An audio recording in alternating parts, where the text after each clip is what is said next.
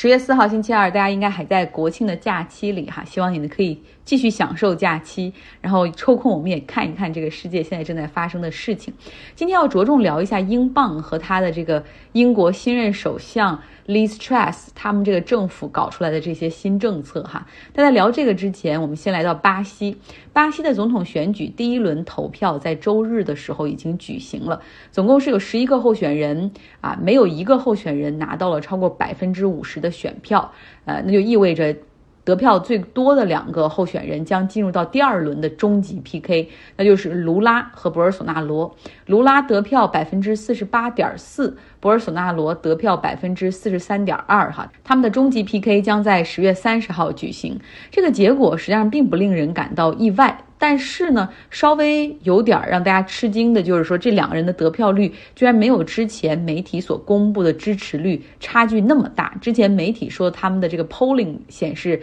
有百分之十四的差距，但是你看现在只有百分之五哈，所以这可能会让第二轮的投票更有悬念。同步进行的还有巴西的参议院的选举，像博尔索纳罗所领导的自由党，他超过了卢拉的工人党，将主导参议院。也就是说，假如说卢拉可以在第二轮总统选举里面获胜，那他接下来的这个总统任期可能也不会太容易哈。博尔索纳罗是那么的不靠谱哈，然后那么的反科学，甚至威胁要恢复军政，然后允许热带雨林开始砍伐树木，然后开采矿业。可以在自己得了 COVID-19 之后，在 YouTube 频道上开直播，就是说大家不要把这个当回事儿啊，一点儿没事儿啊，不要害怕等等。这样的一个总统，为什么会有这么多人支持他？他在竞选中的这个 campaign 呢，主要是主打在政治上要打击腐败，这个简直就是打到了卢拉的软肋上。卢拉是因为啊贪腐的丑闻曾经入狱长达十九个月。那在社会层面呢，他要积极打击犯罪，哈，这个高犯罪率一直也是巴西社会的一个诟病所在。那么在经济上，他倡导更自由的市场、更小的政府、更少的监管。那么真正让很多人，尤其是偏远地区的人或者经济不太发达的地区的人支持他的是他所宣扬的那种宗教保守主义。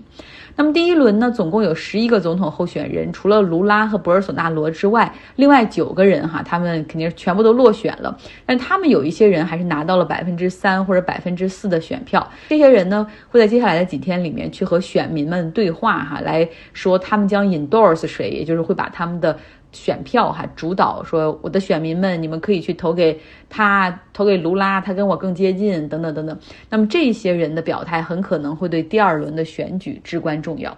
其实从目前拉丁美洲的一个大范畴来看，这个政治气候实际上是这几年被左派的政党所主导的。不论是墨西哥、智利、哥伦比亚、阿根廷，目前都是左翼的政党在掌权。那不知道博尔索纳罗和卢拉的终极 PK 的结果会怎么样？哈，巴西会迎来左派政府吗？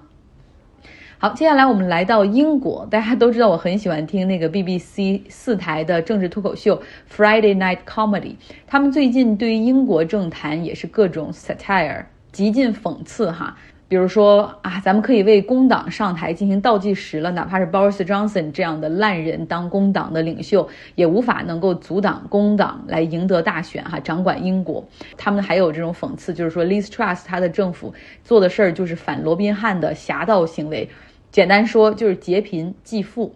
还有人开玩笑说，刚刚上任一个月，他就能给英国经济带来这么大的伤害，他就是一个狠角色哈，比撒切尔更狠。其实呢，在今天，英国首相 Liz Truss，他基本上是来了一个 policy U turn，就是 U turn，就是你掉头哈，一个掉头的政策。咱们先来说一说 Liz Truss，他在九月二十三号的时候推出的这个 mini budget，以及英镑对美元跌到了一个历史新低。十天前，Liz Truss 领导的英国政府公布了他们的经济计划，他们把它称之为叫做 mini budget，类似于撒切尔政府在八十年代搞的那种经济政策，就是减税刺激经济，减少政府。监管让自由市场进一步释放活力，然后希望呢可以在年底之前能够重整英国的经济。本来觉得是一个大利好，结果哇，股市大跌，汇市大跌，英镑对美元跌到了历史的一个新低。就 l i s t r u s t 政府公布了五十年来最大力度的减税啊，这个减税的内容是这样的：普通收入的群体减税。个人所得税从百分之二十调整到百分之十九，减少百分之一。而对于年收入超过十五万英镑的高收入群体来，英国政府将最高取消百分之四十五的个人所得税。企业所得税之前，Boris Johnson 的政府实际上还是对这个政府的赤字哈比较 care 的，所以他们实际上是之前公布了，在二零二三年会把企业所得税从百分之十九调高到百分之二十五。那 l e a s t Trust 的政府是决定我们取消这个增税的计划啊，不增了。保持百分之十九，然后另外呢，还将取消国民保险的税率增幅，减少印花税，取消政府之前所提出的对葡萄酒、啤酒啊、威士忌这些消费的增值税等等。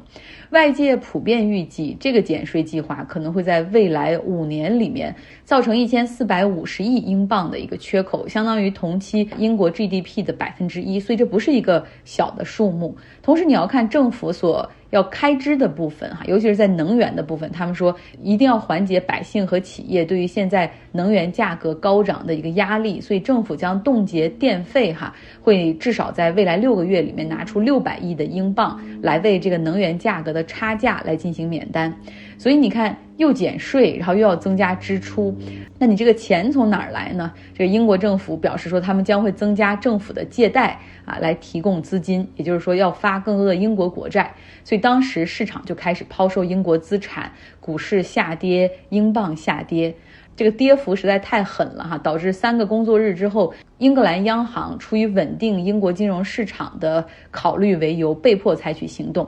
呃，其实呢，英国的通胀率现在已经高达了百分之十。英格兰央行它虽然不情愿哈，但已经开始启动了加息的步伐。在九月二十二号的时候，他们实际上就已经加息了五十个基点啊。但是没想到，在九月二十三号的时候，英国政府就公布了五十年不遇的超级减税计划。所以这简直是对英格兰央行的一次神助攻哈，或者我们说就直接说叫乌龙好了。那英格兰央行所以还在上周三的时候就宣布，他们将开始大量购买英国的国债啊，然后一直这个至这个计划至少要持续到明年四月份。我们之前说过，加息实际上就是卖国债，然后你把钱拿回到央行的地下室里，然后呢，那你其实要是买国债的话，就是又把钱放回到市场上去了。就是英格兰央行是多么的无奈，他们基本上是在一周之内做出了截然相反的货币政策，这全都是拜 l e a s t r u s t 这个英国政府所赐。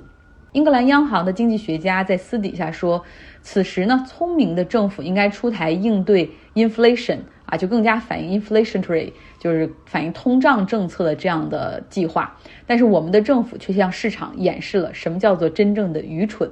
那这份不负责任的、鲁莽的减税政策，实际上会加剧英国政府的赤字以及英国的通胀。几乎一周之内，哈，英国的资产是全部被重新估值，英镑被大量的抛售，也体现到了金融市场，他们是最冷酷、最残忍，你也可以认为是最客观的一些人，他们对英国的一个看衰。那更重要的是呢，这个减税的受益人群，最后看起来是高收入人群，所以说。复杂的宏观经济的原理以及讲解可能会失去普通的大众哈，但是最普通的英国人也能看得懂。说哦，你给我们减百分之一，但是给那些高收入群体减百分之四十五，你到底这个政府关注谁、爱谁，就再清晰不过了哈。所以有那么一句话，就是说，你再有道理的，或者再可持续的，再对英国有利的经济政策，也无法在一个百姓被彻底激怒的环境里实行。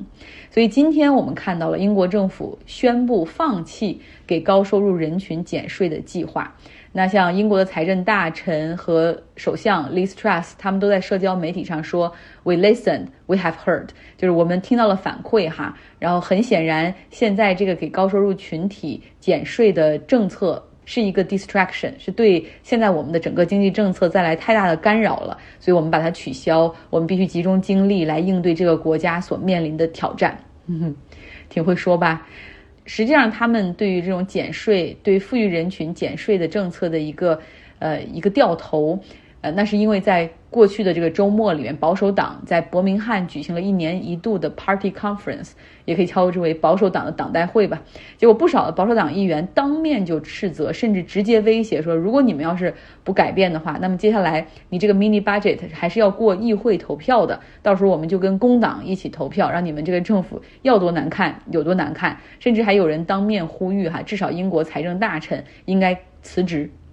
这就是英国的情况哈。听节目的朋友，我知道有很多爱好艺术的，也有很多比较年轻的小朋友也喜欢艺术，还有一些家长朋友。其实孩子们画的画很可能卖出大价钱。美国就有一个十岁的男孩叫 Andres Valencia。他的超现实主义的油画已经卖出了三十五幅，售价从五万美元到二十三万美元不等。像在纽约 SOHO 区的一个画廊里面，还有他的个展哈。然后像在香港的这个福伊斯拍卖行里面，还有他的作品卖出。他的画作比较明亮，然后有人把它称为小毕加索。而且在我看来，他他的画最有意思就是给大家一个十岁孩子的视角的。